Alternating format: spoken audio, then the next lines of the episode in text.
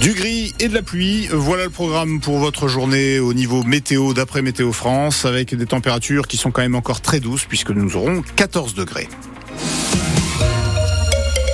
Pauline Boudier, trois hommes condamnés pour le vol de 250 objets. Oui, trois iconés. Ils écopent de 10 à 24 mois de prison ferme pour avoir cambriolé de nombreuses maisons dans le centre de Lyon pour un total de plusieurs dizaines de milliers d'euros. Les gendarmes ont surnommé ces trois vingtenaires les petits poussés, Renaud Candelier. Ils ont tellement laissé de traces que les gendarmes n'ont pas eu de mal à mettre la main sur eux. Traces ADN sur le bidon d'essence pour incendier une des voitures volées, empreintes digitales dans les maisons, traces téléphoniques lors de leur déplacement. À la barre, les deux frères originaires d'Ars d'Ilo et le compagnon de l'un des deux font profil bas, reconnaissent tout, présentent des excuses aux victimes. Pour l'aspirateur volé, on peut vous rendre les pièces qui manquent. Je les ai chez moi, lance même le plus âgé à l'une des victimes. Ils tentent de faire croire qu'ils ont fait tout ça sans réfléchir. Mais quand ils volent, c'est la razzia dans les maisons. L'une des victimes dit s'être fait voler plus de 50 objets. Ils emportent même des frigos et des machines à laver.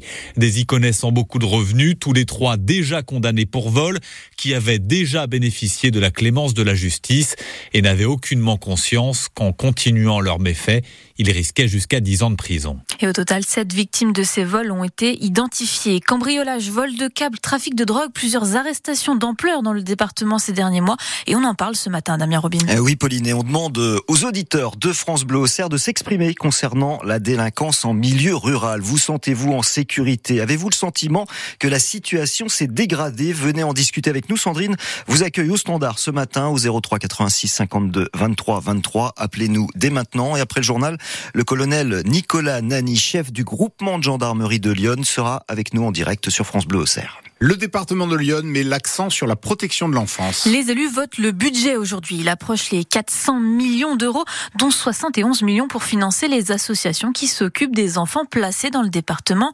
Il y en a six, en plus du pôle enfance de la Croix-Rouge. Il accueille une trentaine de familles qui ont besoin d'être accompagnées. Julia Penaud a rencontré la quinzaine de salariés qui travaillent sur place. Le pôle parental de la Croix-Rouge d'Auxerre prend en charge des parents en grande difficulté vis-à-vis de leurs enfants. Problématique psy, problématique addictive, un parcours de vie euh, fracassé. Malika Mazouz est l'une des infirmières. On récupère un peu euh, une population qui fait les frais euh, d'effectivement l'inflation, du chômage, de la violence. Et la professionnelle de santé fait face. Ses collègues acquiescent à ses côtés mais demandent plus de moyens financiers.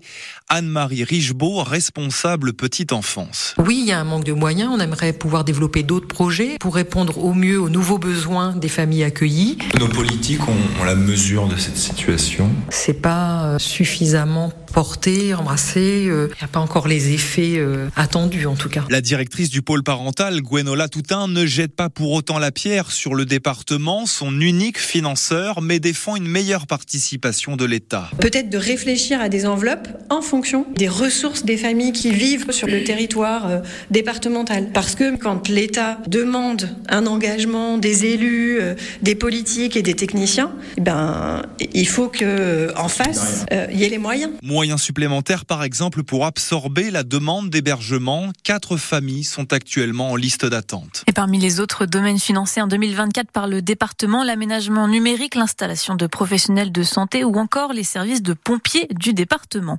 Il faudra encore patienter pour avoir droit à des congés menstruels en France, c'est-à-dire des jours d'arrêt de travail pour les femmes qui ont des règles douloureuses.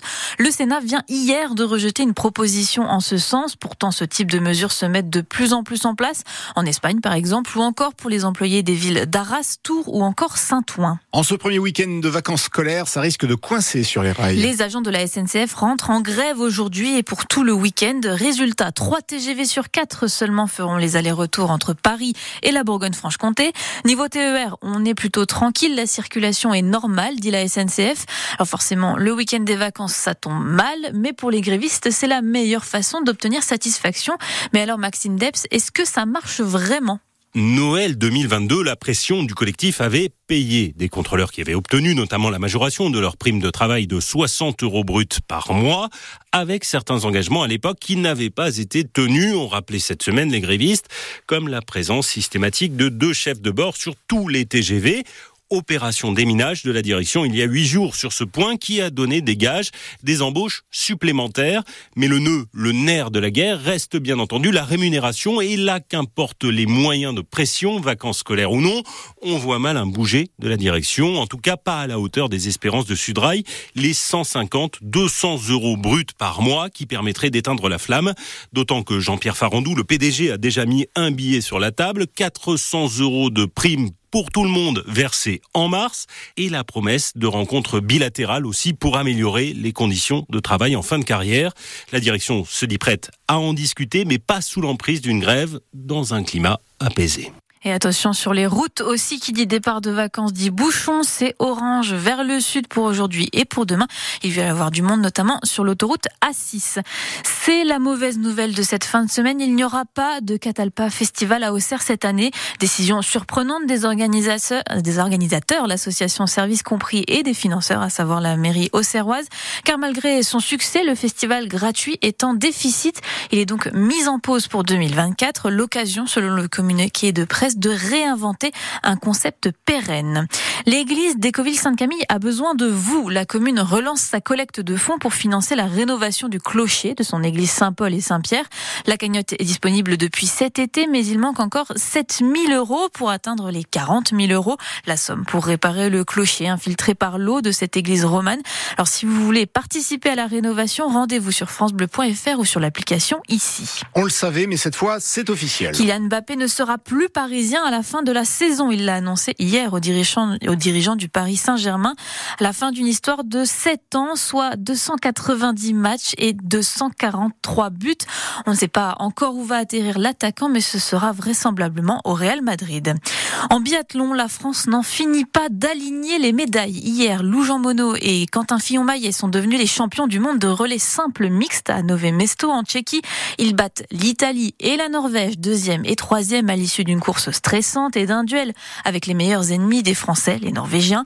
Aujourd'hui, c'est repos avant d'enchaîner demain avec les relais féminins et masculins.